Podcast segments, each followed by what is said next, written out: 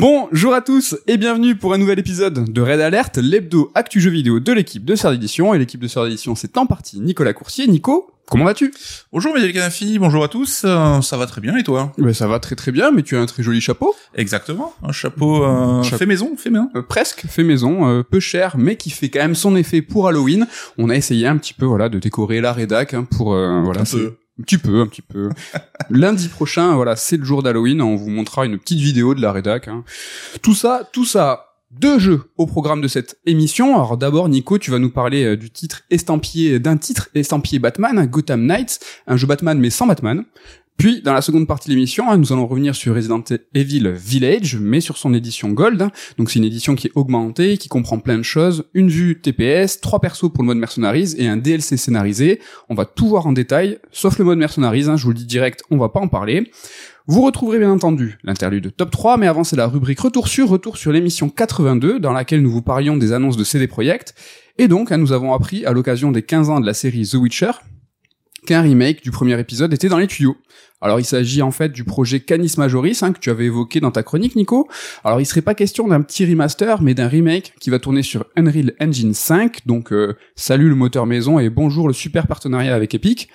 Et donc c'est un jeu qui serait développé non pas par CD Projekt Red, le studio principal, mais par Fool's Theory, un studio polonais constitué en partie hein, de seniors ayant bossé sur la saga The Witcher. Alors The Witcher, on l'a vu, hein, 15 ans, ça date de 2007. Nico, un remake de Witcher 1, est-ce que ça vaut le coup? Bah carrément, parce que ça fait justement partie de ces jeux, j'imagine que beaucoup aimeraient découvrir, parce qu'on a été nombreux, je pense, à, à jouer à Witcher à partir du 2, voire du 3, ce qui est mon cas. Et là, quand on parle d'un remake qui a 15 ans d'écart, je pense qu'il restera plus grand chose du résultat final, enfin du résultat initial dans le résultat final, à part peut-être le scénario et tout, mais je pense qu'ils vont tout refaire de fond en comble. Pour nous, euh, consoleux, c'est une très bonne chose. Ouais, ouais, ouais, ouais. Euh, donc Parce qu'on n'avait pas fait, oui, voilà, les premiers. Est-ce qu'il y a, voilà, on a parlé du gameplay qui était un peu raide, même le 3, je trouve pas qu'il est spécialement euh, fluide, donc euh, ça ferait plaisir. Peut-être deux trois trucs à modifier, les cartes de romance, peut-être à voir s'ils vont l'adapter. euh, oui, parce que c'était un jeu, or sans dire que c'est un jeu de son époque, hein, il y avait euh, des choses qui n'étaient pas du Mhm. meilleur goût, on va Ouais. dire, euh, dans ce qu'il faisait à l'époque. Donc il sera temps de lui passer un petit coup de, un petit coup de polish, comme on dit. hein. Un petit coup de polish, voilà, pour le retour sur donc un remake de The Witcher, premier du nom. Nico, c'est toi qui commence. Euh, première chronique où tu vas nous parler de Gotham Knights. Knights, pas les nuits de Gotham, hein, mais euh, Les chevaliers. et voilà, je me permets de- d'enlever le chapeau qui me tient chaud? Parce que tu es un mec très chaud. On va parler un petit peu poids de l'héritage, hein, parce que c'est quelque chose qui est toujours compliqué à porter. Hein. On se rappelle, euh, voilà, Batman qui est mort, hein, donc dans cet univers. Ah, spoiler. Et là, donc, on a ces quatre jeunes protégés qui doivent de reprendre le flambeau pour protéger la ville de Gotham. Alors, les quatre, les quatre chevaliers sont inexpérimentés. Alors, si vous avez la vidéo, je pense que vous allez vous taper beaucoup de barres aujourd'hui. hein. Il y a une vraie mise en scène. hein. Donc, ces quatre guerriers, ils sont inexpérimentés, pas forcément sur d'eux, hein, ni reconnus par les foules, mais ils ont envie de bien faire. C'est ça qui compte, c'est ça qui est important. Mhm. Et c'est un peu la même problématique qui s'est posée pour l'équipe de Warner Bros Montréal en fait, qui a la lourde tâche de passer après Rocksteady et ses fameux Batman Arkham, donc sa série de plusieurs épisodes et qui sont des jeux encensés par la critique. Et là, comme le titre du jeu Gotham Knights le laisse entendre, pas question d'incarner Batman, mais plutôt des outsiders. Donc ça va être vraiment ça un peu le postulat du jeu, Mhm. un jeu d'outsiders quoi. Et le souci c'est que quand on se compare au titre Batman Arkham, c'est qu'on voit vite un écart qui va se creuser et ça on va en parler plus en détail parce que pour moi les Batman Arkham sont reconnus pour quatre grands piliers on va dire, on va essayer de comparer un petit peu cette, ce Gotham Knights à ces quatre piliers. Donc on va commencer par l'univers et la direction artistique et déjà moi je trouve que le bas blesse même si évidemment c'est quelque chose qui reste assez subjectif là-dessus quoi. Gotham Knights c'est beaucoup trop passe-partout à mon sens visuellement. Donc peut-être que là l'approche euh, esthétique voulue hein, bah, lorgnée vers un côté plus réaliste. hein. On parle de Grandid en anglais comme le disait Matt Reeves pour son film The Batman. Mais je trouve ça un peu triste quoi. C'est vrai que quand on se rappelle la ville des Batman Arkham, c'était hyper dense avec beaucoup de caractère. C'était même un peu bizarre dans sa dans sa ses, représentation, formes, dans sa représentation, beaucoup plus colorée. Donc euh, déjà là-dessus, je trouve qu'on perd un petit peu là-dessus et il suffit de regarder des vidéos des Batman Arkham après avoir joué à Gotham Knight, je trouve, pour voir qu'il y a vraiment un écart. Tout est beaucoup plus dense, beaucoup plus vivant, même les effets, que ce soit la pluie ou quoi, sont beaucoup plus euh, présents, quoi. Au niveau du caractère design, ça a toujours été un peu pour moi le souci des Batman Arkham. J'étais pas forcément toujours fan de ce qu'ils faisaient, avec un côté très euh, musculeux, très brut des persos qui me plaisaient pas forcément. Très comics, peut-être tout simplement. C'est vrai qu'il y avait euh, un côté... Ouais, ouais, ouais, c'est vrai peut-être euh, là-dessus. Mais dans Gotham Knights, ben, je trouve que c'est pas forcément mieux et qu'il s'agit donc de nos quatre héros, que ce soit en civil, hein, ils ont des aspects un petit peu passe-partout là aussi, ou même des différents costumes, parce que là, des costumes, vous allez avoir une pelletée. Ok. Et c'est pas forcément ce qui m'a fait le plus kiffer. Euh, dans les Arkham, donc on avait la force euh, de la ville qui était vraiment super importante. On se baladait dans la nuit dans Gotham, mais il y avait aussi les intérieurs. Hein. Je sais pas si tu te souviens, on allait souvent en intérieur dans des bâtiments qui étaient en sorte de petits niveaux euh, linéaires qui reprenaient un petit peu le délire du Batman Arkham Asylum, donc le premier épisode. Et là, dans Gotham Knights, bah, les niveaux intérieurs, on n'a pas du tout un équivalent. Hein. C'est beaucoup plus petit, beaucoup plus répétitif, avec un level design qui est un petit peu sans saveur, je trouve. Donc même là-dessus, on s'y retrouve pas. Il faudra même attendre la fin du jeu de Gotham Knights bah, pour découvrir un niveau, je trouve, qui envoie bien. Il y a un moment une mission dans l'asile d'Arkham ah. et qui est vraiment réussi pour le coup, qui a carrément de la gueule et qui dégage enfin une ambiance. Et là, en voyant ça, je me suis dit, mais pourquoi il n'y a pas eu cette approche dans tout le jeu? Donc c'était un petit peu un regret que j'ai eu. Ensuite, on va parler ville et déplacement, et là, c'est aussi un des gros gros soucis du jeu, à mon sens. Donc les Arkham, hein, si tu te souviens, ça se caractérisait notamment par le plaisir qu'on prenait à évoluer dans la ville. Hein. Donc on avait Batman et son grappin, on pouvait planer au-dessus de la ville, faire des piquets. Enfin, il y avait vraiment, je trouve, un plaisir tout simple, juste de la balade, hein, qu'on fasse l'émission ou pas. Et c'était déjà rien que ça, c'était cool et ça suffisait à se prendre pour Batman, quoi. Carrément. Ici, ça va être bien plus laborieux. Alors déjà le monde est découpé en îles. Tu vois, Gotham est découpé en différents îlots qui sont reliés par des ponts avec des espaces d'eau euh, qui entretemps. Et ce qui fait que même ces espaces en eau, tu peux pas les traverser en, en volant quoi. Donc t'es obligé souvent bah, de prendre la route, de passer avec ta moto donc et de faire bah, comme dans un GTA quoi. En fait, tu tu vas marcher, tu vas prendre ta moto, tu vas te déplacer. Et je trouve que quand tu incarnes un justicier de Gotham, te balader à moto comme euh, le premier Pékin venu, ça le fait moyen. Surtout que cette moto-là, or c'est la même pour les quatre persos, il n'y a pas de différence. Et surtout qu'elle est ultra lente. Donc là, j'imagine qu'il y a des problématiques techniques, technologiques derrière. On y reviendra. Mais ils ont eu beau mettre tous les effets du monde, tu vois, les effets de vitesse ou euh, le bruit du moteur qui est à un niveau plus élevé que le reste bah tu te rends compte que ça va vraiment pas vite et là-dessus c'est vrai que ça fait un peu mauvais genre quoi. Sur l'aspect technique, on va y revenir, mais est-ce qu'on peut s'arrêter sur la moto très précisément? Peut-être Moi j'ai joué euh, donc une petite heure et c'est vrai que j'ai eu l'occasion de prendre cette moto. Mm. J'ai vraiment l'impression que euh, c'est une une bonne idée mal appliquée parce que je pense que c'est ils ont tout développé autour de cette moto. Ils se sont remarqués a posteriori que ça fonctionnait pas. Parce que franchement l'effet de vitesse, le son très fort, tout ça, tout est bien euh, agencé, mais ils ont comme si manuellement, tu vois, ils avaient mis le potard de la vitesse, il avait baissé parce que quand il au niveau normal, je pense que ça fonctionnait pas. J'aimerais vraiment oui, savoir. En termes de chargement de, de, de l'univers à venir ou quoi, je pense qu'il y a eu des problématiques là-dessus. Ou même de jouabilité. Ah, je, me suis dit, franchement, est-ce que tu vois, avec une moto qui va vite, est-ce que finalement ça serait jouable? Je sais pas. J'ai l'impression vraiment que c'est un truc à peu. Je serais ultra curieux d'avoir des coulisses pour voir si si, si c'est pas a posteriori qu'ils ont juste, hop, tu as jugulé un petit peu. Mais t'es d'accord qu'en l'état, les sensations sont assez chiches, quoi. Ça va pas très vite. et en ce qui concerne évidemment le grappin, bah, il fait son retour, hein, et c'est marrant parce qu'il a même un rayon d'action qui est presque infini. Hein. On peut grappiner des immeubles qui sont ultra loin. Ah ouais? Mais je trouve que le viseur, il est assez mal géré hein, comparé au Arkham où c'était un peu plus intuitif. Là, bah, il y a des fois où tu vas accrocher à un immeuble qui est pas forcément celui que tu voulais, et donc c'est un peu compliqué. C'est un peu moins naturel c'est moins naturel et surtout tu peux pas planer en fait. Et ça c'est quelque chose que tu comprends un petit peu plus tard, c'est que ce qui concerne les voyages rapides, donc par exemple le fait de pouvoir te téléporter de ta base euh, d'un point de l'un des différents quartiers de Gotham, ou même ben, ce, cette possibilité de planer, c'est des choses que tu vas pouvoir débloquer et qui sont planquées derrière des missions annexes et là-dessus, euh, vaut mieux vous prévenir du coup si vous faites le jeu, mais intéressez-vous à, ce, à ces missions-là dès le début pour pouvoir vous faciliter la tâche, parce que sinon vous allez galérer pendant une partie du jeu. Et je trouve d'avoir mis ces deux fonctions-là derrière des, des trucs, des tâches annexes, c'est la pire idée, parce que tu vas restreindre, restreindre toi-même ben, la mobilité de ton personnage et euh, donner un premier avis qui sera négatif à ton sentiment de déplacement et tout, qui est très très mal géré, quoi. Donc euh, là-dessus, il faut vraiment s'y mettre dès le début parce que sinon vous allez vraiment galérer, quoi. Ça me rappelle euh, Dying Light 2 où t'as vraiment des fonctions qui sont essentielles à la sensation de vitesse, de parcours, la glissade, ce genre de trucs. Le, bah, le l'espèce de delta plane qui arrive assez tardivement, au bout de quelques heures. Et comme tu dis, tu as vraiment, tu te dis mais donnez-nous ça dès le début pour nous nous engager.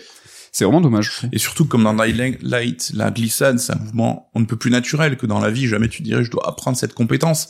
Là aussi, si tu veux imaginer le côté un peu roleplay, tu te doutes que des justiciers de Gotham, ils ont des moyens de déplacement aussi, là aussi plus avancés, quoi, et qui sont pas, qui ont pas besoin d'être débloqués derrière des missions annexes, qui en plus, dans les intitulés, n'ont pas grand chose à voir avec le Ah moyen de déplacement. C'est-à-dire, tu dois accomplir euh, tel niveau de- d'une mode d'entraînement pour pouvoir t'entraîner au combo et euh, genre résoudre euh, cinq crimes ou. Enfin, et à chaque fois, tu dois le débloquer par personnage.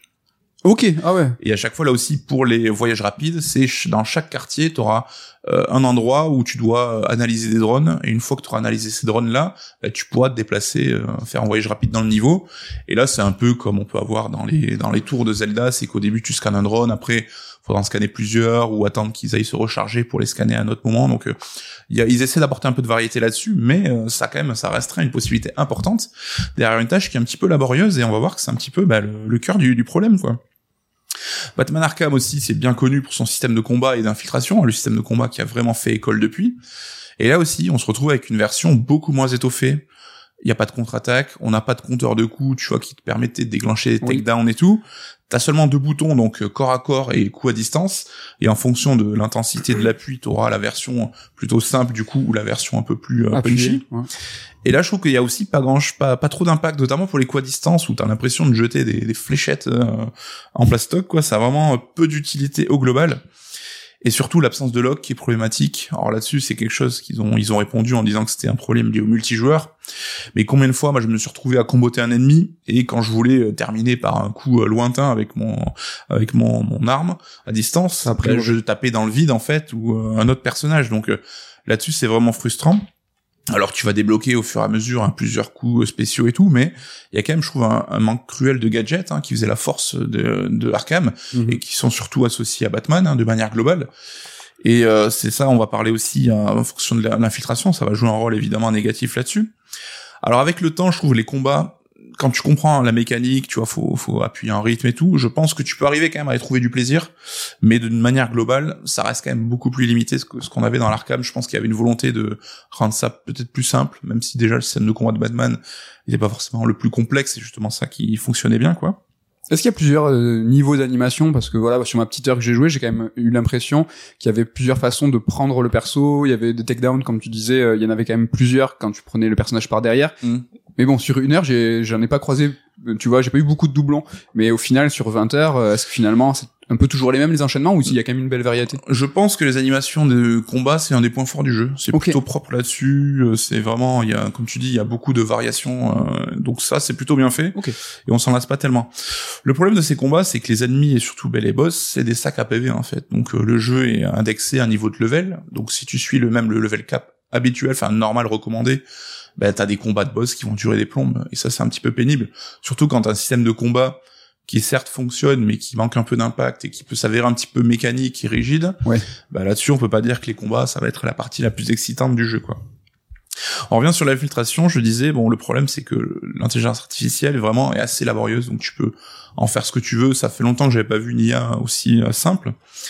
Et c'est souvent où je me disais j'arrivais sur une zone où je voyais 4 5 persos euh, en dessous et je me disais non mais vas-y, j'y vais franco, je les défonce, ça me prendra moins de temps que de tenter une infiltration qui sera pas vraiment euh, récompensante, donc euh, autant y aller euh, et taper dans le tas quoi. Est-ce que tu avais des mises en scène qui t'obligeaient à faire de l'infiltration? Parce que dans les anciens Arkham, il y a certaines situations où c'était impossible de jouer bourrin parce que de toute façon, il y avait trop de personnes et puis Ouais. t'avais un, un avantage clair à jouer l'infiltration. Là, t'as plus des cas particuliers, ils vont te dire là, te fais pas repérer, sans forcément que ce soit totalement Ah. justifié. Donc ça t'est imposé là. et c'est pas lié à un nombre qui serait de gardes qui serait supérieur à d'habitude ou quoi, c'est juste parce que cette mission-là, tu dois pas te faire repérer. Ok. Donc, euh, mais bon, euh, quand on se rappelle de Batman Arkham, c'est, on avait, tu sais, le frisson des gargouilles, on pouvait se poser dessus, regarder les autres, on avait euh, des pièges que l'on pouvait euh, un peu euh, poser un peu partout, et on entendait les gardes même commencer à flipper au fur et à mesure, de voir leurs potes disparaître, de voir des pièges exploser. Ça c'est le délire de Batman, il est une ombre et il fait peur. Quoi. Et ici, on n'a rien de tout ça, quoi. Alors, certes, t'as des sortes de gargouilles où tu peux te poser aussi, mais tout est beaucoup plus simple et beaucoup moins percutant, quoi. Donc, vraiment, là-dessus, t'as l'impression qu'on t'a retiré trois quarts des possibilités, quoi. Donc, c'est vraiment ont- frustrant, quoi. Qu'ils ont pas voulu se distancier euh, de l'expérience Batman justement parce que voilà ça fait partie de sa personnalité à Batman d'être une menace invisible. Là euh, les quatre euh, les quatre euh, voilà euh, élèves on va Ouais. dire de Batman ils sont moins caractérisés par ça c'est pas des ombres Ouais, mais ça aurait pu être cool d'avoir, tu vois, une montée en puissance où justement les quatre persos commencent de manière inexpérimentée, comme je disais, un peu des outsiders, et qu'avec le temps, ça devienne des sortes de Batman à eux seuls, tu mais vois. est-ce qu'ils ont des trucs à eux? Ils ont des trucs à eux, mais le- le souci, c'est que c'est un peu même ce qu'on pourra dire sur le lien avec Batman en général, c'est que le jeu reprend trop d'éléments des Batman de Rocksteady pour qu'on puisse dire, ok, ils ont voulu tenter une autre approche. ok C'est d'accord que là, le seul truc qu'on peut voir, c'est ok, vous avez fait un peu la même chose, mais de manière moins réussie et plus light. Donc de manière générale, t'as aussi les quatre persos et donc là, le gameplay va pas changer tellement, quel que soit le personnage que tu incarnes. Et ça, c'est quand même assez dommage. Alors t'as bien les persos qui ont des compétences dédiées et des arbres, de- des arbres dédiés. C'est dur de se concentrer, hein, si vraiment si vous avez la vidéo. Mais dans les faits, quel que soit le perso que t'incarnes, ça change pas grand chose. Alors moi au début, je m'amusais à changer tous les chapitres pour pouvoir un peu essayer tout le monde. donc tu peux changer à la volée et ouais, ça tu reviens dans ton quartier général et tu changes de perso. et ton niveau problème. est le même quel que soit le perso Les niveaux augmentent euh, d'une manière parallèle, donc ça c'est cool. Bon, C'est-à-dire c'est que si tu prends un perso que t'as pas utilisé pendant des heures, t'auras plein de points de compétences à, à répartir. Mais comme je le dis, c'est qu'ils sont trop peu différents dans la pratique pour apporter vraiment quelque chose. Alors on te dit, Nightwing c'est un peu le chef d'équipe, qui a des pouvoirs pour un peu euh, augmenter le, la compétence des autres. T'as Robin qui serait plus sur l'infiltration, Batgirl qui fait du piratage. Oui. Vraiment dans Non. la pratique, je trouve que ça change vraiment pas grand-chose. Et très vite, bah, je me suis retrouvé à rester sur Batgirl parce que j'avais débloqué des compétences que je trouvais vraiment euh, plus intéressantes. Et voilà, je, je changeais pas vraiment là-dessus, quoi. T'as pas joué Moi j'ai joué euh, Jason Todd du coup parce que voilà c'est la brute, il a des guns et tout. Je voulais voir un peu s'il se caractérisait par ça. Et finalement bah pas du tout. C'est celui que j'apprécie le moins à jouer euh, Red Hood. D'accord. Niveau mise en scène et scénario, là aussi, un des points forts des Batman Arkham, ben, on a finalement ici peu de scènes vraiment marquantes ou d'interactions marquantes au global. Hein. Finalement, on passe son temps à interagir un petit peu avec des, des randoms, hein, que ce soit des ennemis ou des PNJ. Et la galerie de persos ben, typique des Batman, elle est finalement pas trop exploitée. Et là aussi, c'est assez étonnant parce que on est souvent en train de se plaindre d'un trop plein de, de fanservice. Ici, presque, j'avais un manque, tu vois. Je voulais plus de vilains, plus de côté, plus d'ambiance à la Batman, en fait. Et cette identité euh, Batman, je trouve, elle manque. Alors, est-ce que comme la DA, c'est un choix d'avoir un- une approche plus réaliste et plus euh, pragmatique, on va dire, peut-être. Mais bon, c'est vrai que moi, ça m'a un petit peu euh, manqué là-dessus. Et euh, niveau scénar, tu sens bien que l'optique du jeu, c'est clairement ton quatuor de héros, euh, quel cheminement euh, personnel ils vont entamer après le deuil de Batman, comment faire son deuil? Et comment parvenir à trouver sa place et à s'accepter, tu vois, de se défaire un peu de cette aura derrière eux de Batman? Et ça, je trouve que ça fonctionne plutôt pas mal. Hein. Donc, t'as des scénettes qui vont se déclencher, c'est optionnel. Et entre chaque perso qui vont raconter un petit peu leur vie quotidienne et tout.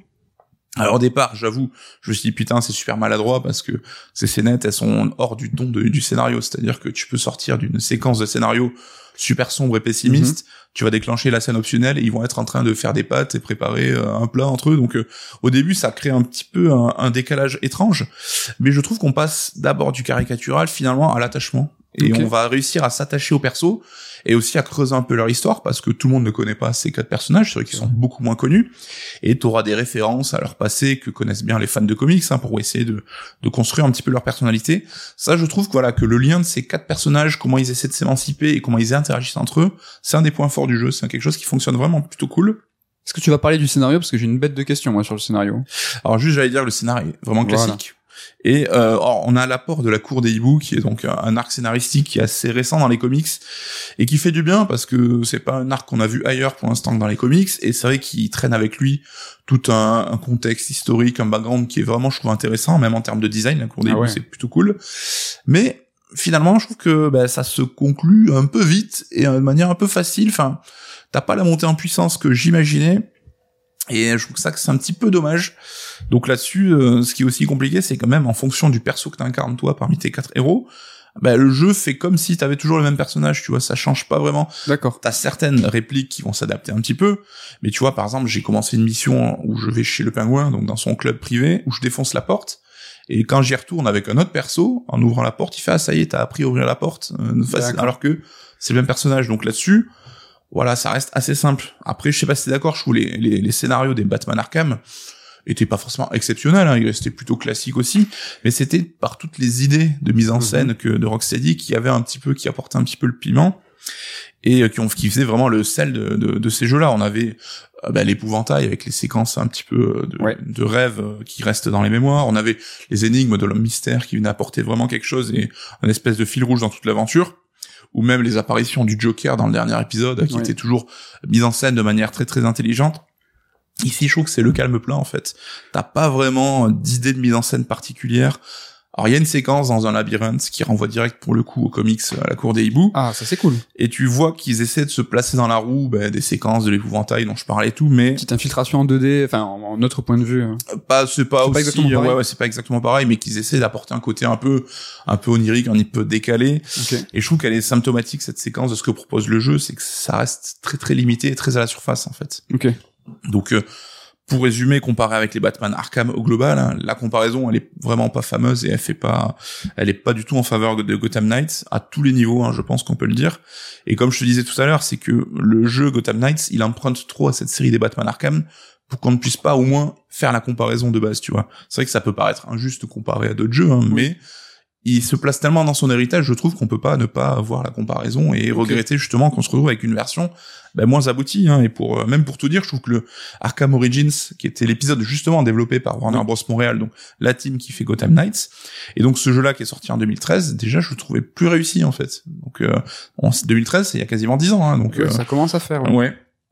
Et euh, quoi qu'il en soit, ce Gotham Knights, il peut fonctionner. Hein, J'ai dit les combats et tout. Finalement, tu peux trouver du plaisir, mais ça sera toujours un plaisir très mécanique. Ok. En fait, ça fonctionne parce que voilà, ça- tu, tu te prends au jeu un minimum, mais ça sera jamais aussi brillant qu'Arkham, quoi. Et là, on peut se demander finalement si, euh, à trop comparer le jeu avec les Batman Arkham, on s'était pas trompé de cible et trompé d'inspiration pour les devs. Et est-ce que ce serait pas plutôt du côté hein, des Avengers, tu vois, du jeu Avengers de Square Enix, que les devs s'étaient un petit peu inspirés parce que t'as déjà toute une surcouche multijoueur, donc euh, Batman, euh, Gotham Knights pardon, est, est jouable à deux joueurs. Tu peux faire tout le jeu en coop, y a pas de souci là-dessus. Euh, moi, j'avoue, je ne l'ai pas fait en coop, et euh, parce que c'est pas quelque chose qui m'intéresse. Donc, peut-être que le verdict en serait chamboulé et que le jeu en coop, c'est là où il trouve vraiment sa véritable saveur.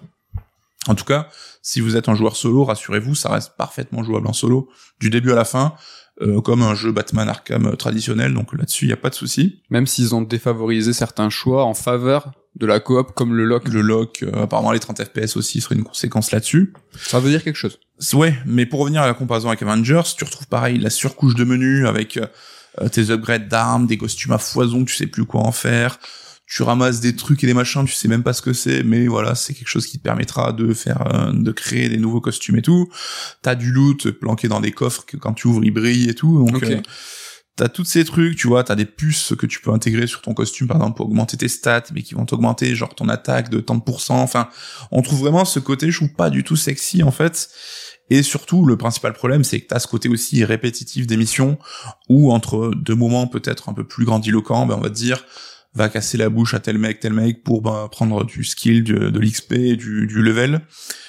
Et finalement, c'est pas très très intéressant, quoi. Donc, euh, c'est vrai que comme moi, Avengers, j'étais tombé dans une espèce de routine et j'avais fait le jeu finalement. Mais c'est quelque chose que tu fais, comme je disais, de manière très très mécanique. Tu vois tes jauges qui montent, tu vois tes, Des tes niveaux euh, C'est vraiment voilà le côté euh, purement euh, endorphine, quoi. Mais c'est pas très très gratifiant. Donc euh, là-dessus, c'est un petit peu un problème, quoi. Ok. Et c'est vrai que là, je me dis, tu vois, si les devs ils m'écoutent, ils vont dire, mais arrête de comparer à Batman Arkham ou aux Avengers, parle de notre jeu tel qu'on a voulu le faire, quoi. Oui. Et là-dessus, je peux comprendre, mais je trouve que ça, ça, ça se compliquerait là aussi, parce que qu'est-ce que Gotham Knights apporte réellement de nouveau? Ben vraiment pas grand-chose. Hein. Je trouve que déjà le jeu il pêche par la manière dont il communique et transmet les infos aux joueurs. Alors toi, t'as juste fait le début du Oui. jeu et ton avis va m'intéresser, mais je trouve que dès le début, ben en fait, t'es noyé sous un sous un flot d'informations, de menus, et tu comprends pas même le découpage du jeu en fait, le découpage des chapitres et des missions. Est-ce que ça t'a fait donner ce sentiment toi dès le Ouais. Alors euh, je répète, hein, j'ai vraiment pas joué beaucoup, donc ça vaut pas grand chose mon avis. Mais comme toi, c'est que j'ai pas capté directement euh, la structure. C'est Mm. que je me suis dit d'accord par où je commence, qu'est-ce qu'on me propose, vers où on veut me veut me diriger. Ce qui est quelque part un petit peu en contradiction avec cette vraie première heure où la cinématique par exemple du début est ultra longue. Oui. Où en fait la lettre pour moi cette première heure est tout le temps une lettre d'intention. Oui. Et cette première heure est tellement euh, euh, dirigiste, linéaire, avec une grosse cinématique qui met en emphase vraiment la mort de Batman et qui est plutôt très stylée. Ouais, qui est plutôt cool, mais tu te dis putain, je vais avoir un jeu Ah ouais. narratif Là, de tu- ouf et ah, tout. mais hein. Ouf. Et là, tu te dis, ok, même la première euh, séquence où en fait tu vas justement infiltrer euh, un bâtiment, donc tu vois un intérieur, pareil, très linéaire. Et là, je me suis dit, mais Nico, mais il a pas, on n'a pas joué au même jeu, là, il m'a raconté n'importe quoi. Tu sors, t'as ta moto, pareil, t'as un seul euh, point d'obje- d'objectif, et après, là, ça s'ouvre, là, c'est fluo, euh, là, il y a des sous-menus, et là, euh, là, t'es perdu. Et euh, c'est là où je me suis arrêté. On connaît ces jeux, tu vois, qui ont une approche assez rude et tout le but du jeu, ça va être d'en chier pour aller vers de plus en plus de confort, tu vois, comme du Dark Souls ou du Death Stranding, tu vois. Mais c'est c'est des jeux justement qui le retour sur investissement va être proportionnel et à chaque fois c'est là où tu vas t'en sentir euh, vraiment euh, récompensé. Oui. Bah ici, tu as cette approche laborieuse au départ, mais euh, le retour sur investissement finalement, il ne vient jamais vraiment te, te Mhm. récompenser là-dessus. Et faut vraiment aller un petit peu à la filoche au début pour essayer de faire le tri et comprendre. Et si bien que vraiment, je trouve que les trois, quatre premières heures de jeu, elles sont assez horribles et elles donnent Ah, long. même une mauvaise image du jeu parce que ça va en s'améliorant après. Et il faut vraiment attendre que d'avoir compris les systèmes et que débarque la cour des hiboux pour que ça s'arrange un petit peu. Donc il y a vraiment cette approche au départ qui est très compliquée.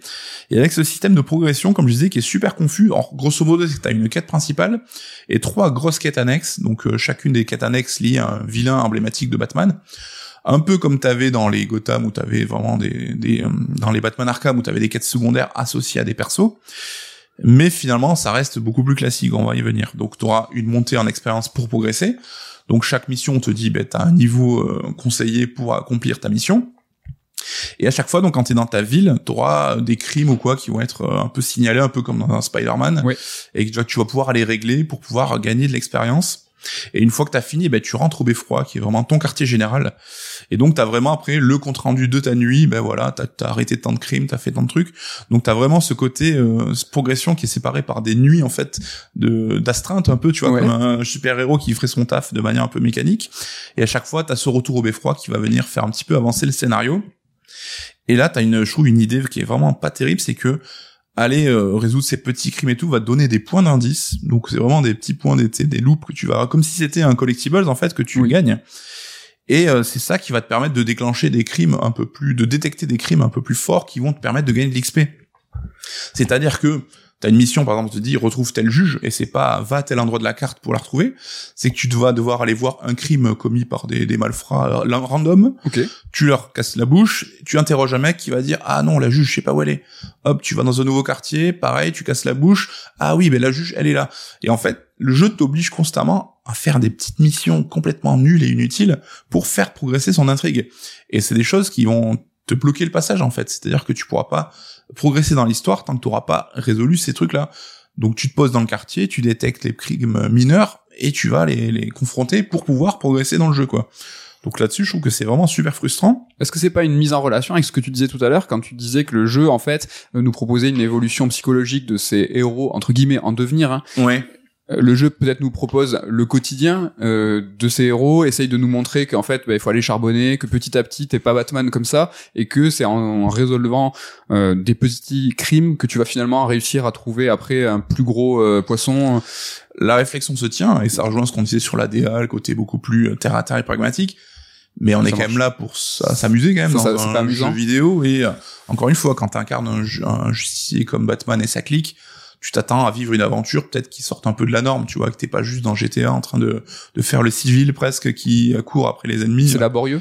c'est laborieux, c'est euh, enfin, c'est que t'as pas envie de faire ça en fait et de t'imposer ces moments-là pour avancer dans le scénar quoi. Ok. Et y compris bah, pour les activités annexes, je parlais de ces trois quêtes qui mettent en avant des persos secondaires. Bah souvent en fait c'est euh, genre t'as une quête qui met en scène Harley Quinn, bah tu vas la voir dans la première mission rapidement et dans la dernière mission tout à la fin.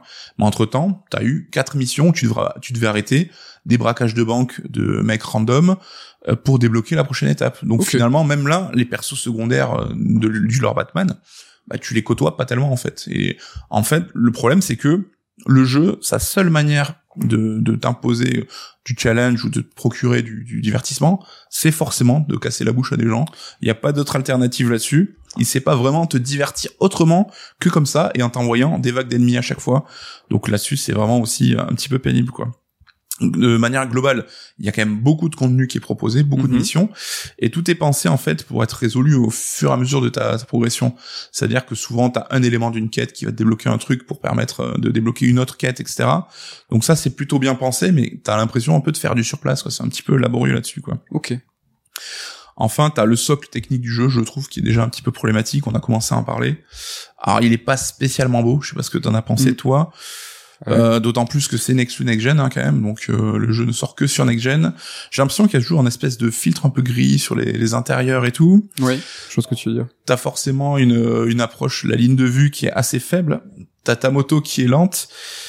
Et euh, bah, l'intelligence artificielle aussi qui est compliquée. Donc euh, après, il y a ce débat du 30 FPS. Alors évidemment, enfin moi je trouve que ça pose aucun souci. Le jeu est complètement euh, jouable en 30 FPS. Et ça me tue qu'aujourd'hui on ait euh, vraiment des sites qui fassent des news pour dire que le jeu n'est pas en 30 FPS. Enfin, c'est vraiment abusé. Je trouve ça rend pas service au jeu ni à la technique au global quoi.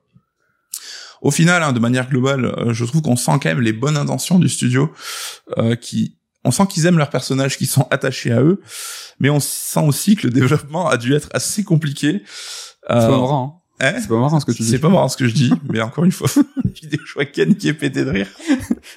Ça, c'est pour vous inciter à nous regarder euh, en Ouais. vidéo. N'hésitez pas sur YouTube. Donc j'imagine que le dev a dû être vraiment compliqué, tu vois, il y a eu la transition Ouais. sur Next Gen Only qui s'est fait tardivement, le jeu a eu du retard, la com, je trouve aussi, a, a eu du mal à, à donner un peu le sentiment, à renseigner sur ce qu'était vraiment le jeu. Donc, est-ce qu'ils ont peut-être eu un budget un peu limité? C'est vrai que euh, par rapport à d'autres jeux aux Arkham, peut-être qu'ils avaient moins de moyens. Il y a quelques indices qui montrent que c'est le cas quand même. Un peu moins beau, un peu moins stable. Peut-être aussi que la surcouche ben, jeu service et coop a été imposée par l'éditeur et que c'est pas quelque chose qu'ils voulaient. À la dimension multi, de toute façon, ça demande beaucoup de ressources, beaucoup d'argent et beaucoup de complications. Je pense que s'ils avaient le choix, et ça serait intéressant d'avoir leur réponse, Mm. ils auraient pas fait ça. Enfin, ils auraient peut-être sûrement fait un jeu euh, linéaire solo. Ouais, et on peut même imaginer peut-être que après la débâcle d'Avengers, justement, ils ont complètement changé de braquet par rapport à ce qu'ils voulaient faire et qu'ils ont essayé de regoupiller un jeu solo. Ah, derrière. tu... Ça reste que des hypothèses, j'en sais rien parce Ça bricole, sait quoi. que on sait aussi que Warner Bros a connu des un peu des turpitudes et qu'ils ont été rachetés par un autre groupe en cours de dev. Oui. Donc là-dessus, j'en sais rien et je veux pas préjuger, mais c'est pour moi peut-être des pistes qui pourraient indiquer euh, les problèmes du jeu, quoi. Et je trouve que même le titre, il semble parfois même un peu bloqué dans une autre époque Ah, c'est euh, cette époque où les intérieurs ils étaient mal proportionnés genre t'avais euh, les portes qui étaient trop grandes les espaces qui étaient gigantesques et les moments où les décors te racontaient pas grand chose c'est vrai qu'aujourd'hui on parle de narration environnementale où chaque pièce est pensée pour raconter quelque chose. La scénographie, ouais. je trouve qu'ici alors je parle pas du pur niveau technique mais j'ai l'impression qu'on revient à un niveau presque une époque un peu PS2 tu vois où ton niveau encore, il savait pas encore vraiment les construire comme on fait aujourd'hui. D'accord. Euh, L'illusion fonctionne pas parce que rappelez-vous Assassin's Creed 2, euh, même plusieurs assassins après, il y a rien qui marche. hein. C'est-à-dire que tu regardes ton Ezio, euh, il est beaucoup, il est il fait la taille d'un étage quand il monte, mais l'illusion elle fonctionnait à 2000%. De toute façon, on n'allait pas souvent en intérieur. Mm. Là, ça, tu l'as vu en fait. Il y avait des choses qui te sautaient aux yeux parce que c'était pas pro- bien proportionné. Ouais, c'est ça vraiment ce sentiment de, de, de presque de rétro gaming parfois, tu vois, d'être revenu à une époque où Mais là, tu m'intéresses. je sais que ça toi ça Est-ce que, est-ce que ça, ça peut fonctionner aussi un peu quand tu parlais de tout ce contenu, tous ces quêtes annexes, est-ce que euh, quelqu'un comme moi qui aime bien les jeux un peu de l'époque, façon même Spider-Man, euh, le dernier Spider-Man euh, Ouais. PS4, euh, avec des jauges à rétro, euh, bien euh, streamliné, tout ça, est-ce que je peux y trouver moi du plaisir euh, dans ce côté un peu régressif? Bah, je trouve que ça restera quand même assez banal et Ouais. que tu trouveras mieux ailleurs aussi, quoi. Donc même si tu pourras avoir ce côté, bah, je remplis mes jauges, c'est cool. Je sais pas si tu te prendras au jeu autant que tu l'as été peut-être dans un Spider-Man, quoi, parce que vraiment, enfin, tu vois, j'ai pris sur moi, j'ai passé entre 20 et 25 heures sur le jeu. C'est pas mal. Et quand tu prends sur toi, que tu comprends ce que le jeu te veut, ce qu'il veut raconter, comment il fonctionne, bah, t'arrives quand même à quelque chose de correct. Hein. C'est vraiment pas un jeu catastrophique ou quoi. Tu peux quand même trouver du fun et malgré tout, tu vois, je suis allé au bout de l'aventure, j'ai pris Oui. quand même un minimum de plaisir. Mais malgré tous ces efforts-là, bah, le jeu n'arrive jamais à dépasser son statut de juste jeu moyen, tu vois. Mm. Et euh, je trouve que par exemple cette année, forcément, il sera au bas du tableau du niveau des, des AAA de 2022 parce que ça reste même quand tu comprends son système et que tu t'impliques, bah ça reste juste sympa en fait, pas plus quoi. Et donc là-dessus, bah, on peut revenir au débat initial en fait, se poser la question de l'héritage. Je pense que pour l'équipe de dev, bah, l'héritage apporté, il est peut-être un peu trop lourd. Quoi.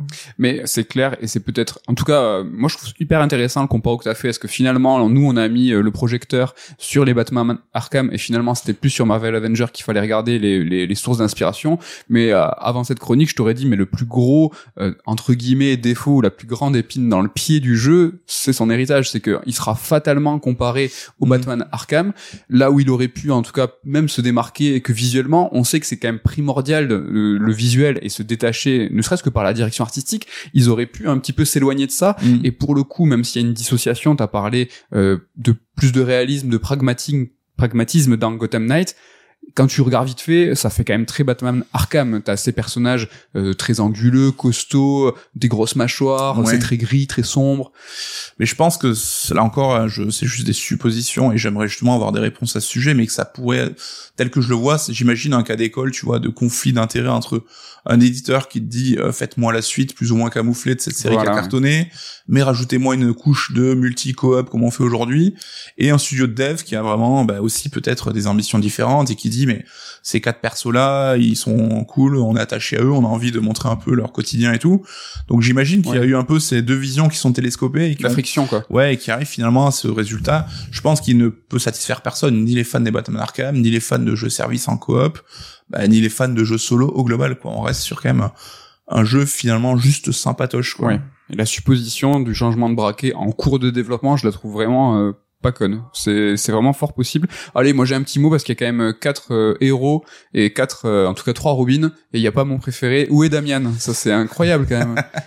Ah, Est-ce que c'est pas je suis nul hein Mais tu parlais tout à l'heure de fait, enfin du fait que les quatre personnages se jouaient de la même façon. Hum. Finalement, on est sur quatre canevas. Damien, Damian, on sait que c'est un ado. euh, Est-ce que finalement, ne serait-ce que sa taille n'est pas un problème? Est-ce qu'ils auraient, tu vois, peut-être dû redécliner, euh, je sais pas, les hitbox ça aurait, de- Ouais. ça aurait peut-être engagé trop de problèmes de mettre Damian. Après le Robin qu'on joue là, donc c'est Tim Drake, il a ce côté un peu ado, un peu immature, et je crois qu'il est même plus petit que les autres et tout. Donc Ouais. je pense que c'était juste pour éviter de faire doublon. Et c'est vrai que quoi, tu fous. Damien a une personnalité aussi euh, peut-être un peu plus marquée, Hmm. et par rapport au scénario global, ça aurait peut-être pu poser un peu souci à un moment ou à un autre. D'accord. euh, Je peux comprendre le choix là-dessus. Ok, moi non, je ne le tolère pas. Écoute, merci beaucoup pour cette chronique. Je t'avoue que euh, ben, moi, ça aurait pu me donner envie. hein. C'est vrai que ce côté un petit peu euh, cadenassé, même euh, ce façon Spider-Man de PS4 et tout, ça aurait pu me plaire. Mais bon, ça a l'air de trop, trop de friction, ça vibre, comme on dit. Il y a quelque chose qui est un petit peu instable. Et euh, au vu de cette fin d'année qui est complètement ma boule, là nous tous les deux, hein, on a basculé bah, de God of War à ça. On peut le dire, ça nous a fait, enfin, on, a vu flou quoi un petit peu. C'est vrai que c'est dur, euh, la comparaison est difficile. Ouais, ouais, ouais. Écoute, il est l'heure de du petit interlude top 3 et là quel meilleur sujet pour cet interlude euh, bah, qu'un top 3 d'Halloween. Alors c'est vrai que la semaine dernière on s'est penché sur les euh, les jeux déguisés hein, pour un top 3 thématique aussi. Là cette fois on s'est pas menti et on est parti sur un top 3 d'Halloween. Première question, qu'est-ce que c'est pour toi Halloween et top 3 d'Halloween parce qu'on on a laissé euh, libre libre interprétation. ouais, à- bah, moi tout simplement, j'ai pris ça de la manière la plus simple qui soit des jeux qui m'évoquent immédiatement Halloween. Quoi. Ok. Donc cette période de l'année, euh, mi-spooky, mi-rigolo. Ok, bah écoute, vas-y go euh, pour ton top 3, quel est le top 3 Et ben écoute, je sais pas si c'est pareil pour toi, mais moi quand je pense Halloween, je pense toujours Kingdom Hearts et le monde de l'étrange Noël de Monsieur Jack. Donc Halloween Town qu'on retrouve dans plusieurs épisodes, pas dans le dernier, pas dans le 3 je crois. En tout cas, c'est le premier moment qui m'a marqué. Ouais, et c'est souvent euh, mon monde préféré peut-être, hein, parce que par l'ambiance, par la musique et tout. Et voilà, quand on joue dans Halloween Town, évidemment que ça évoque Halloween. Carrément. Bah écoute, il était dans mes mentions, hein, si tu ne l'évoquais pas, mais je suis carrément d'accord avec toi. Mon troisième jeu, et moi, mon interprétation d'Halloween, c'est qu'il y a vraiment un rapport à l'enfance. Moi, c'est très important qu'il y ait euh, cette ambiance de on va chercher des bonbons déguisés, ce côté un petit peu enfantin. Mon top 3, c'est Too Dark, un jeu de Frédéric Rénal que je n'ai hélas jamais fait, mais qui me fait très envie, qui Mm. s'était un petit peu fait descendre en flèche par la critique, mais pour moi, Too Dark, euh, dernier jeu en date hein, de Frédéric Rénal, évoque vraiment Halloween, même si je crois que c'est pas du tout dans la thématique, mais on est sur un jeu euh, où en fait on va euh, essayer de sauver des enfants qui sont pourchassés par des serial killers. Alors oui, euh, il y a pas de citrouille certes, mais euh, tu vois dans ce filet, voilà. ouais, ouais. Et, ce côté aussi un petit peu enfantin. Ce qui paraît, il est très difficile. Hein. J'y ai pas joué non plus, mais c'est un peu ce qu'on lui pourrait lui reprocher. En tout cas, il me fait envie. Go pour ton top 2. Mon top 2, alors je pense que tu le partages aussi, c'est Medieval, donc euh, évidemment l'aventure euh, PlayStation Sir Daniel Fortesque. Bah c'est, enfin à l'époque, quand des gens on disait c'est presque un jeu Tim Burton, quoi, autant Carrément. par la direction artistique un peu biscornue que par sa musique. Donc évidemment, voilà, on est en plein dans le délire Halloween, donc on incarne quand même un squelette. Un squelette, un jeu très drôle. Hein. On a déjà évoqué euh, les jeux marrants dans un top 3. Je sais pas si on l'avait euh, lui mentionné, mais franchement, c'est un jeu qui a à mourir de rire. Ouais. Qui est trop trop bien, qui est développé par bah, c'est Guerilla Cambridge, donc qui a été renommé depuis, donc c'est quand même rigolo de, de savoir ça et ses suites. Donc voilà, bah, vous le retrouverez, euh, bah, je vous le dis, en, en première place. donc pour ma part, le second jeu, c'est un jeu qui s'appelle Zombies et qui est en VO. euh, alors les zombies ont mangé euh, mes voisins, mais Ouais. nous en France, on l'a connu sur le nom Zombies. Donc évidemment. La, la, la version Mega Drive, et moi j'évoque un jeu de 93 qui a été développé par Lucas Game. Et en fait, moi c'est un jeu qui est- j'ai adoré à l'époque et franchement c'est un jeu qui me faisait peur. Je sais pas pourquoi parce que ça fait pas spécialement peur mais en fait voilà tu joues euh, des gamins c'est un peu un run and gun mais vu euh, du, dessus, du dessus dans top down et euh, franchement je me je flippais. Moi je sais pas pourquoi il me faisait peur mais alors que c'est très très coloré très très joyeux. Ouais, mais chaque ennemi, ça représente un peu un cliché de, de, de tueur et tout. Donc alors exactement que- t'as un max de références à Romero euh, t'as Jason t'as Chucky et comme tu le dis t'as des grandes figures de l'horreur mais souvent euh, sous le, le- voilà sous le vernis de la parodie euh, voilà. J'étais gamin il me faisait flip. 93 non ça va j'étais gamin. J'allais dire j'étais j'étais ado mais non j'étais gamin. Voilà zombie sur Mega Drive c'est mon top 2 et quel est ton top 1 Mon numéro 1, ben là, je me suis dit, euh, tu veux jouer à Halloween, donc euh, être dans l'ambiance et tout, quel est le meilleur jeu qui peut se plier à ça? Ben, C'est Luigi's Mansion 3 pour moi. Je pense qu'on répète souvent que c'est un jeu excellent et peut-être même un peu sous-estimé. hein. On n'imagine pas toute la richesse de son propos et sa richesse de gameplay aussi. Et donc euh, là, on est en plein dans l'ambiance mi-flippante, mi-on se marre, quoi. Donc c'est vraiment le propos de la, de la licence. Ouais, je trouve que, enfin, je pense que c'est le, le jeu le plus solide, voilà, en termes de, en termes de gameplay, quoi. Eh ben écoute, moi mon top 1 c'est Medieval, on l'a évoqué. Luigi's Mansion 3 était dans mes mentions parce que si on a une occasion de parler de Luigi's Mansion 3, il faut le faire, tu l'as dit, moi je pense qu'il est clairement euh, sous-évalué parce que c'est tout simplement un chef-d'œuvre. Jouer à ce jeu, il est exceptionnel. Et voilà, en dernière mention, il y a Costume Quest, toujours pareil, toujours pareil ce, ce rapport à l'enfance, un jeu euh, développé par Double Fine, où là pour le coup, euh, tu joues clairement un jeu d'Halloween où le délire c'est se déguiser. Donc C'est euh, vrai, ouais, ouais, c'est le concept. il y a eu même euh, deux jeux Costume Quest. Donc euh, voilà pour ce top 3 des jeux d'Halloween, un thématique euh, à propos. euh, donc n'hésitez pas à nous balancer votre top 3 et des idées de top 3 si vous en avez. Ça y est, euh, c'est fini pour ce top 3. On passe sur la deuxième chronique et on va rester quand même quelque part un petit peu dans cette thématique d'horreur et cette thématique d'Halloween parce qu'on va parler de Resident Evil Village, donc euh, donc la Gold Edition, hein, euh, un jeu qui est sorti à la base le Village en mai 2021. On est un an et demi plus tard et nous revoilà déjà, avec une nouvelle mouture de cet épisode.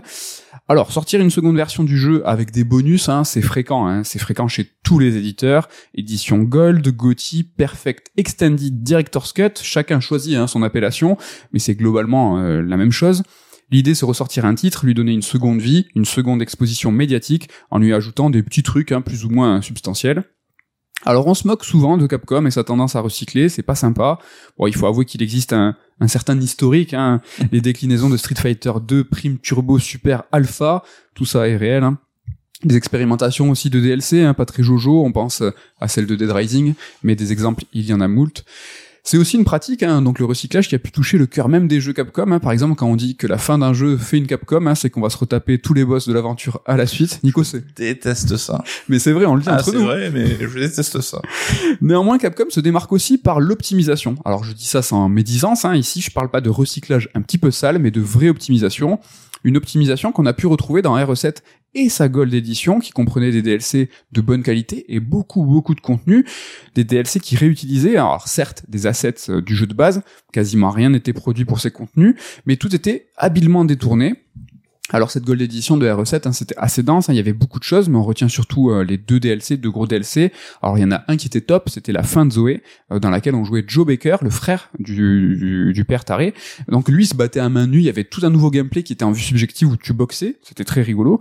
Alors il y avait un autre DLC qui était un petit peu naze, lui c'était celui de Chris, hein, qui s'appelait Not a Hero. Il est pas, il est pas garni, Il est- bien garni Chris en ce moment. Alors en plus de ça, il y avait beaucoup de contenu, il y avait beaucoup de modes arcade.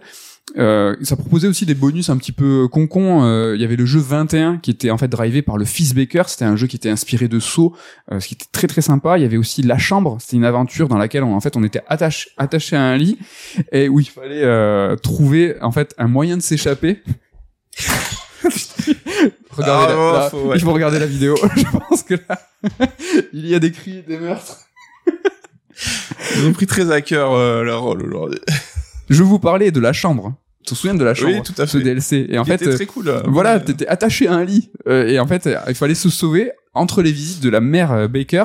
Et c'était très malin, original, assez flippant. un peu escape game, hein, les gens en parlent comme. Ouais, c'était vraiment sympa, sympa. Et donc, euh, c'était. Alors là, je vous parler de The Kitchen qui était pas dans la Gold Edition. C'était une expérience VR qui là, en fait, va montrer aussi toute cette optimisation. euh, J'espère que tu m'écoutes parce qu'il y a une, Oui, non, une, inter- mais, une interview, une interview, une- un questionnaire après. Qu'est-ce que j'ai raconté? Non mais c'est vrai qu'ils sont, ils font un petit. c'est pas évident, t'as vu, quand tu, tu t'occupes de ta chronique, euh, c'était concentré. C'est pas simple, c'est pas simple. Mais bon, du coup, cette belle optimisation, elle était, elle est un petit peu moins présente dans la Gold Edition qui nous intéresse aujourd'hui, celle de Resident Evil Village. Donc, une, une édition Gold qui va plus recycler qu'optimiser dans son contenu, ou du moins hein, qui va le faire avec euh, moins de maestria. On commence avec le mode TPS, donc euh, troisième personne de RE Village, qui nous permet de, refaire l'ensemble de l'aventure RE8 ben, à la troisième personne. Et la première chose que tu vas me demander, la première chose que vous voulez savoir, c'est est-ce qu'on va enfin pouvoir voir le visage d'Ethan Eh bien non, le personnage se tourne quand euh, la caméra se tourne, c'est-à-dire avec votre stick droit, vous pouvez faire ce que vous voulez. Ben, le personnage va se tourner, il est très timide, hein, il veut vraiment pas montrer son visage. C'est un choix que je trouve logique. Hein, ils sont allés loin dans ce si loin dans ce délire que ben, finalement ils tiennent leur engagement. C'est beau à voir. Alors ce que je raconte là, c'est évidemment pour la blague. En vrai, ben, je comprends pas ce choix. C'est alors effacer Ethan dans les recettes, en, faire un réceptacle pour le joueur au moment où la saga bascule en mode FPS, ben, c'était ok, mais ça n'a plus ça n'a plus de sens pour R8. Le perso, on le connaît, on a vécu des aventures avec lui, il a un passé, il a même un destin, c'est-à-dire qu'avec la fin de R8, il y a le futur qui est évoqué. Là, en faire un réceptacle pur sans visage, c'est incompréhensible, Nico. Qu'est-ce que tu en dis? Alors, je ne vois qu'une solution, c'est que Capcom a une vraie bonne raison qu'ils ne gardent que pour eux et qu'on ne comprend pas parce que je vois, je vois pas pourquoi. euh, Ils la gardent pour eux, mais ils ne la révéleront jamais. Bah ouais, j'imagine, ou alors peut-être qu'ils ont fait un pari en interne, Ah oui, j'en sais rien, mais je ne comprends pas pourquoi. Alors, bah écoute, moi je partage, euh, je partage ton doute, mais je, je, je doute aussi qu'il y ait une vraie euh, explication. c'est pas là, franchement, je, trouve ça Si incompréhensible. c'est juste pour le lol en disant, ouais, vous avez vu, euh, jusqu'au bout, on n'a pas montré son visage, bah, ça reste quand même assez débile. Est-ce qu'ils, mais là, est-ce qu'ils sont pas allés trop loin? C'est-à-dire Ah que oui, maintenant, euh, c'est trop. Dès la fin de RE8. Voilà, euh, RE8, il y avait la, c'était une bonne occasion de révéler son visage. Maintenant que, en fait, le personnage d'Ethan a de la consistance, là où dans RE7, il était, ben voilà, qu'un personnage coquille. Ça, tout ça avait du sens. Et là, en fait, ils sont allés trop loin. Ils sont allés trop loin dans le délire. Et en fait, ils peuvent plus se retourner maintenant. Ils sont obligés de, de continuer là-dessus. Alors, RE8, il a été pensé en FPS. Hein. La mise en scène a été prévue en vue subjective. Euh, et en fait, la peur était amplifiée pour cette vue subjective. Et donc, pour rendre le jeu totalement immersif, maintenant qu'il est en TPS à la troisième personne, ben, il aurait fallu revoir toute l'aventure. Et là, c'est pas le cas. Néanmoins, la ruse, c'est que toutes les cinématiques de ce mode TPS passent en vue subjective. C'est assez propre, c'est pas choquant, ça fait pas bricoler, c'est plutôt bien fait, et on comprend en fait en fait ce désir d'optimisation. Nico, est-ce que malgré tout, ça te donne envie de refaire ce jeu en mode TPS Euh, non, ça suffit pas. Moi, vraiment, je me garde pour la VR, tu vois. De, je me conserve les souvenirs pour pouvoir le redécouvrir en VR. Moi, la première personne m'a pas spécialement dérangé. Je sais que c'était le cas de certains certains joueurs, donc euh, c'est cool qu'on leur offre la- l'alternative. Après, non, moi, ça me justifie pas de m'y refiler. euh. Voilà pour le mode TPS de RE Village. On va passer à un gros morceau, celui que nous, il- celui-là, il nous intéressait beaucoup. C'est ce DLC, ce DLC scénarisé qui s'appelle Les Ombres de Rose. Donc le scénario hein, nous met dans la peau de Rose Winters, hein, 16 ans après les événements de Village. Alors c'est la fille euh, d'Ethan qui est ado, hein, elle a des pouvoirs, mais bon, ces pouvoirs, elle veut s'en débarrasser parce que c'est c'est une ado. Comme tous les ados. Le Mutamucet, alors si vous vous, vous rappelez pas ce que c'est, hein, c'est ce qui justifie à peu près tout ce qui est chelou hein, dans RE7 et RE8. Et donc grâce à ce Mutamucet, on peut en fait voyager à travers le temps et l'espace. C'est un champignon qui conserve les souvenirs des événements qui se sont déroulés à côté de lui. C'est un, un super champi. Hein. En gros, c'est un animus, hein, la table d'opération d'Assassin's Creed, hein, pour ceux qui ne se rappellent pas. Et grâce à cet animus champignonesque, en fait, on va être propulsé dans le village de R8, mais cette fois aux mains de Rose. Ça est parfaitement logique. Et je ne vous raconte pas la fin parce que euh, je, m'y suis essayé à la rédac, ça fait ça rigoler. Donc le DLC va se découper en trois chapitres. hein. Le premier reprend le manoir euh, de Dimitrescu. C'est très classique, il y a pas de grandes nouveautés de gameplay, c'est du déjà vu, du déjà joué dans Resident Evil, sauf que en fait euh, Rose peut cette fois faire de la lumière avec ses mains, une lumière qui permet de faire sécher des fleurs et ouvrir des passages hein, qui cloisonnaient préalablement le manoir. Elle peut aussi friser les ennemis. Bon, alors n'hésitez pas à utiliser les pouvoirs de Rose. Au début, je, je, je, je, les- je me les conservais, mais ils sont ultra puissants et allez-y. euh, franchement, ça facilite grandement les choses. Au final, bah, tous ces apports sont pas trop ouf. En nouveauté, pas très nouvelle, on peut aussi euh, noter la présence d'un esprit hein, qui va nous aider, un mystérieux esprit. L'esprit va se manifester par écrit en fait. Des phrases de lumière vont apparaître directement euh, dans les niveaux et ce soutien, en fait, son soutien se fera par des, du support en vie, en munitions. On va aussi nous ouvrir des passages. En fait, les mots qui vont s'écrire euh, de lumière vont se matérialiser concrètement. Et si ça vous dit quelque chose, hein, si ça vous rappelle un autre DLC d'un autre Survival Horror, c'est exactement ça. Ça rappelle carrément les DLC d'Alan Wake, mais des DLC qui étaient, à mon sens, un peu mieux amenés parce qu'ils étaient un petit peu plus logiques dans l'écriture. Alan Wake était un auteur perdu dans une dimension parallèle qui matérialisait ses écrits, donc transformait des mots. Je trouve que ça avait un petit peu plus de sens.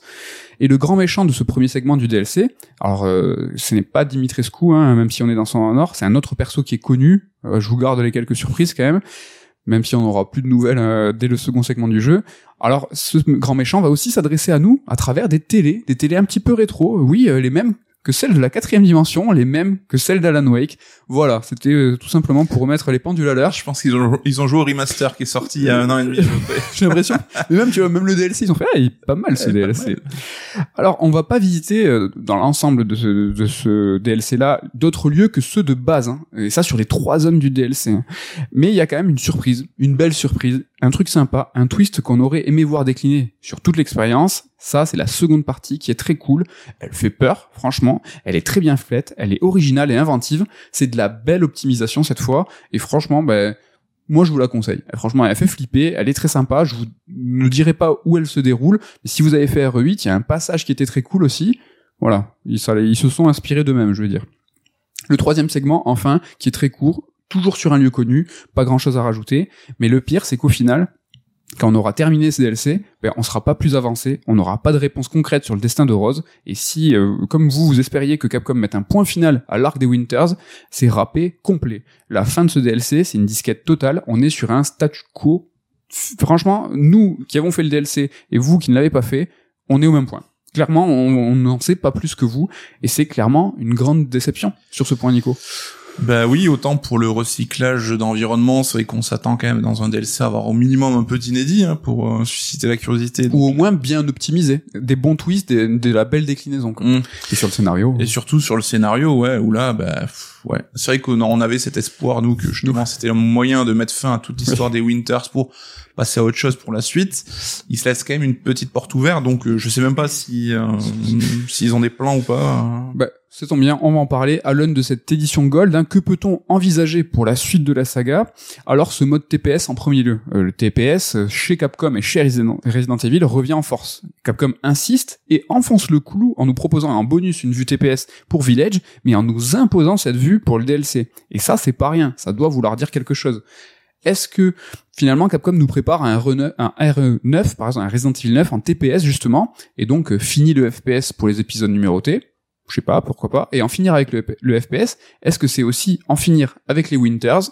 Tu l'as évoqué il y a quelques instants, mais on en parlait aussi dans le soir d'émission avec Patrick Helio, qui pour vous était, était euh, il y a deux jours, mais pour nous, euh, finalement, c'était il y a un mois, donc vous allez avoir quelques redites.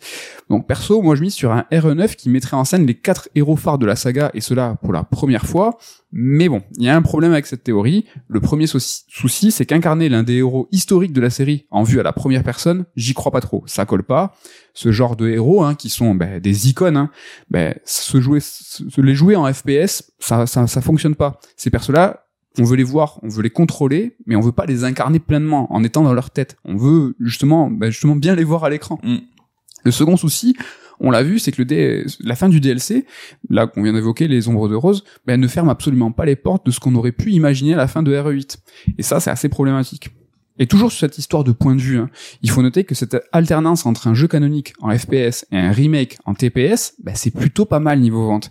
RE7, c'est le second jeu le plus vendu de Capcom, pas de la saga, de Capcom. C'est 11 millions de ventes. RE2 Remake, c'est en quatrième position des ventes de l'éditeur. On est presque à 10 millions de ventes. Donc on peut dire que c'est une technique qui fonctionne. Du coup, bah, pourquoi changer? Pourquoi Capcom changerait de stratégie? Dépersonnaliser le héros des jeux canons en nous proposant un random euh, comme Ethan par exemple, bah, c'est pratique pour proposer une vue subjective, une vue qui fait en partie, qui a fait en partie le succès des derniers épisodes. Et faire du TPS pour les remakes, bah, c'est pratique aussi, car ça pourrait permettre de refaire, je sais pas, RE1 encore une fois, mais cette fois sous forme de TPS action ou pourquoi pas poursuivre de RE4, RE4 remake à RE5. Alors Code, Veronica, il faut se faire une raison, je pense. Mais Nico, qu'est-ce que t'en penses déjà sur ce point Plutôt RE1, un retour, ou allez, on bascule sur RE5 alors on en a discuté, c'est vrai que RE5 euh, ça serait pas forcément la solution la plus évidente mais il commence quand même à dater un petit peu et euh, il pourrait mériter un petit ravalement de gameplay. Je pense que ça pourrait lui faire du bien et ça permettrait peut-être même de de le réhabiliter un petit peu quelque part. Mais euh, je pense qu'ils iront lorgner du côté du premier Resident Evil, donc Retour. déjà été le nouveau nouveau remake en fait, parce qu'on voit que pour ces, cette euh, cette frange de remake, il y a vraiment une DA qui est euh, Oui. qui est reprise avec les, les lettres en rouge et tout, que ça crée une nouvelle série dans la série Clairement. et tu fais 2, 3, 4, faut qu'il y ait le 1 à un moment aussi, ça paraît très logique. Alors, si peut-être qu'on aura les deux en fait, RE1 remake, RE5 remake, après Oui. à voir dans quel an ça va se passer quoi. C'est clair. Donc, on va voir comment ils vont utiliser ce moteur, le RE Engine, un moteur donc euh, qui est utilisé sur Resident Evil depuis RE7, mais pas seulement. Il a été uti- utilisé aussi sur DMC5, sur le prochain Exoprimal, sur Street Fighter 6, sur le prochain Pragmata. Tout ça, c'est du RE Engine. Et donc, ce moteur, en fait, il est très flexible et il a été façonné fa- justement pour faciliter l'alternance entre FPS et, et TPS. Et c'est ton ego, ton- c'est ton ego, c'est ton idée, Nico. Finalement, pourquoi ne, pourquoi imposer un choix entre FPS et TPS Est-ce que les prochains épisodes nous permettront peut-être de switcher entre une vue FPS et une vue TPS au choix, comme cette édition Gold? Alors, un petit mot, c'est pas un switch à la volée. Hein, il faut passer par le menu. Ah d'accord, ok. Ouais, c'est pas t'appuies pas sur un bouton et c'est cadeau. hein. Nico, c'est c'est c'est c'est ton idée ça? Est-ce que justement l'alternance FPS TPS sera pas imposée, nous sera notre liberté à nous quoi? Alors, je vais venir contredire ma propre idée. beau. Je pense que, comme on disait dans le DLC, le choix d'avoir Rose en troisième personne, j'imagine que c'est lié à ses pouvoirs en fait, et à l'utilisation de ses pouvoirs, euh, la gestion des mains et compagnie quoi. Donc, j'imagine que ça dépendra du gameplay en fait qu'ils veulent mettre en place quoi. Ouais, pour Rose, il y a vraiment un signe, mais c'est pas tant lié à ses pouvoirs. hein. Je pense que c'est tout à fait gérable sur euh, une vue, ouais, sur une vue FPS. On va en parler vite fait. Euh, juste sur l'avenir du mode euh, première personne, la vue subjective, je pense que ça va aussi se dérouler beaucoup sur la VR. Ça, ils vont pas l'abandonner, quel que soit le choix, quel que soit l'avenir de du TPS, du third person shooter, de la vue à la troisième personne. La VR, elle, va assurer la, le, le vue FPS. Et ce qui est même marrant, c'est qu'on sait que RE4 aura des composantes VR, donc on peut se dire mais c'est un jeu en TPS, c'est bizarre, mais s'il parle justement de composantes et de pas de faire l'aventure en VR, c'est peut-être parce que ces composantes-là seront en première personne quoi. C'est clair. Mais bon, la crainte qu'on pourrait avoir, c'est que RE9 soit la suite directe de RE Village, que le jeu nous mette dans la peau de Rose 16 ans plus tard, avec un Chris hein, qui a Obama 60 balais. Et donc, le DLC, finalement, il serait là pour nous familiariser avec le perso de Rose, avec ses pouvoirs, tu l'as évoqué euh, juste là. Et ça, c'est tout à fait possible. On la connaît pas, Rose. C'est vraiment, on l'a vu à la fin, c'est même pas une button scene, enfin, un petit peu quand même de RE8, mais on sait pas qui c'est, tu vois. Et donc, s'ils veulent continuer, ce qui est notre crainte, Mm. ben, en fait, ce DLC serait une grande présentation de la per- du personnage. Ouais, mais là ça serait faire un grand écart. T'imagines un RE9 avec des pouvoirs. euh, Enfin, je trouve qu'on partirait quand même dans autre chose. euh, Je serais pas, je suis pas sûr emballé de base. Alors ça, c'est quelque chose qui est historique dans les Resident Evil, un jeu qui est à la base très militaire, très pragmatique. C'est toujours tout le versant chelou, euh, virus, machin, est expliqué par un bout de science, c'est-à-dire que et là euh, ils ont commencé à partir un peu en couille quoi avec le champignon. euh, là on a des quand même des projections. Donc quand je parlais d'Animus, c'est un peu le même principe, c'est-à-dire que elle voyage dans sa tête, elle est pas, on voyage pas dans l'espace et le temps, hein, mais euh, il commence un petit peu à drifter, même à l'époque, rappelez-vous de RE4 où il y avait différentes en fait euh, propositions de RE4 avec des fantômes et tout, ils se Mm. sont ravisés quoi. Donc je sais, je sais pas. Tout est ouvert, comme on dit, donc euh, ça sera à eux de nous surprendre. Et on sait que Capcom, ils ont à la fois cette capacité, tu l'as dit, à recycler, à dès qu'un concept fonctionne, à le décliner jusqu'à ce qu'on s'en lasse. Mais ils ont toujours cette capacité à rebondir et à retrouver des concepts forts. hein. Mais ils trouvent toujours le bon moment parce que Capcom fonctionne souvent en trilogie avec des directions, des thématiques communes. Et si on regarde la précédente trilogie, donc RE4, 5 et 6, on peut voir une baisse de qualité, une baisse d'inventivité au fil des trois jeux. Et c'est hélas une baisse qu'on a déjà pu observer lors du passage entre RE7 et RE8. Donc si j'étais un oiseau de mauvais augure, je dirais que pour RE9, ben, ça pue un peu. Si on continue, enfin, si cette courbe, cette continuité qu'on a pu observer sur les précédentes trilogies, ben, va se, se poursuit, se décliner. Ouais, mais après on se rend compte dans le jeu vidéo justement, on a plus une tendance à revenir au duo de jeux plutôt qu'à une trilogie parce que les développements se rallongent et tout. Donc euh, peut-être, tu vois, même Assassin, on avait Unity Syndicate finalement. Même God si- of War. Ouais, donc euh, à voir.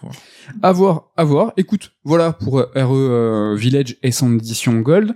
Euh, Juste, euh, Oui, est-ce que c'est un DLC qui peut être acheté à part ou c'est forcément l'édition Gold et combien ça coûte? Mais tout à fait. Donc merci à Ken hein, qui euh, m'a trouvé les prix. Le contenu du DLC, donc le mode TPS, le DLC de Rose et les trois persos de Mercenaries, ça peut s'acheter à part à 20 balles. Et le jeu dans sa version Gold seul est à 50 euros. L'édition Gold, comme à son habitude, est un petit peu moins chère, mais là vraiment fournie, c'est-à-dire avec le jeu de base plus toute euh, la Winters. Alors je crois que c'est la Winters Expansion, Mm. vraiment le côté euh, DLC en plus. Donc voilà, tout à fait correct. Plutôt faire. Et puis même si vous avez pas fait Village, c'est vrai que tu l'as dit, il est peut-être un peu moins bon que le 7, mais ça reste quand même un très bon jeu, quoi. Ouais, carrément. Après le DLC de Rose en lui-même, si le mode TPS ne vous intéresse pas et que vous jouez pas aux Mercenaries, ce DLC à 20 euros, moi je l'ai fini en 3 heures. Franchement, j'ai perdu une demi-heure parce que je me suis paumé comme un débile euh, tout seul. Il est, je pense qu'il fait deux heures et demie. Euh, vu les révélations à la fin, euh, vu ce qu'il nous propose, c'est pas, c'est un peu, un peu rush. Après, si vous avez vraiment envie de refaire tout RE8 et tout, la Gold Edition, si vous l'avez pas, franchement, c'est un très très très bon deal. Mm. Écoutez, voilà, voilà pour euh, pour ce, ce raid alerte spécial Halloween avec euh, des Batman la nuit, des Resident Evil qui font peur, des costumes et des chapeaux. Voilà, et des gens dans le décor qui font des choses qui nous déconcentrent, Voilà, on- nous font rire en même temps. Désolé hein, si on a parfois perdu notre Oui, sang-froid. ça a été un peu chaotique. C'était à propos, c'est Halloween. C'est Halloween. Mais bon, vous pouvez euh, voir toutes les péripéties de ce podcast dans son format vidéo qui est disponible sur YouTube et même sur Spotify en vidéo. Son format audio est disponible absolument partout sur Deezer, Apple Podcast, Google Podcast, Podcast Podcast. Toutes les, Podcast, podcast. on est dispo partout. Euh, N'hésitez pas à me donner un petit pouce, un com, 5 étoiles. Ça fait toujours plaisir et ça fait plaisir. Ça fait quand même deux fois plaisir et ça c'est cool. L'occasion pour nous de remercier toute euh, la team, euh, Ken, Damien et Ludo, de vous remercier à vous encore pour votre fidélité toujours croissante. Nico, qu'est-ce qu'il en est la semaine prochaine? À quoi on va Voilà. Mais que se, Ah là là, que mais que se passe-t-il? Les gens rentrent carrément dans dans. Oh là là, là c'est vrai. Ouais. ça, il, faudrait des, des cris, euh, des, des cris, des cris de peur. Ah là, ça fait très peur. Nico, la semaine prochaine, qu'est-ce qui va se passer dans Red Alert? Alors si tout va bien, on parlera de God of War, mais euh, je peux pas le garantir sur, sur facture parce que on sait pas encore si c'est long, pas long et tout, donc euh, On a le droit d'évoquer les premières heures, ça fait déjà une semaine qu'on y joue. La façon dont moi je joue au jeu et la façon dont le titre est construit, ça sent pas 20 heures. Il- alors les devs ont officiellement évoqué la construction du jeu, c'est-à-dire qu'il y a vraiment 20 heures de quête principale et 20 heures de quête annexe, avec Mhm. dans ces quêtes annexes plusieurs heures de scénario, de cutscenes scénarisées. On a envie de découvrir ça et on n'a pas envie Ça forcément de exact. donc euh, Exactement, ça donne envie euh, de poncer peut-être euh, plutôt 30-35 heures plutôt que 20, on, Ouais. on verra. donc si c'est pas la semaine prochaine, ce sera celle d'après. Voilà. quoi. On Mais on trouvera quelque chose d'ici là pour la semaine prochaine, évidemment. Voilà. Alors en tout cas, si je t'accompagne pas dans un- une sorte de raid alert spécial où tous les deux on va parler de God of War, sûrement la semaine prochaine, en fonction de ta chronique, moi je vais évoquer et enfin parler je, de euh, voilà Mario et Lapin Crétin 2 euh, Sparks of Hope, euh, un titre aussi que j'ai pris le temps de faire qui est finalement un petit peu long et bah je vous le dis d'emblée, ça sera même l'angle de ma prochaine chronique. C'est un chef-d'œuvre et c'est un chef-d'œuvre et le jeu est exceptionnel et euh, je vais vous juste vous lister le pourquoi c'est un chef-d'œuvre. Donc si vous avez l'occasion, ben, n'hésitez pas à y jouer. Euh, c'est un titre excellent, un titre ben, voilà qu'on évoquera sûrement la semaine prochaine ou dans 15 jours. Voilà, merci à tous pour votre fidélité et à et je rate la fin et à la semaine prochaine. Bye bye.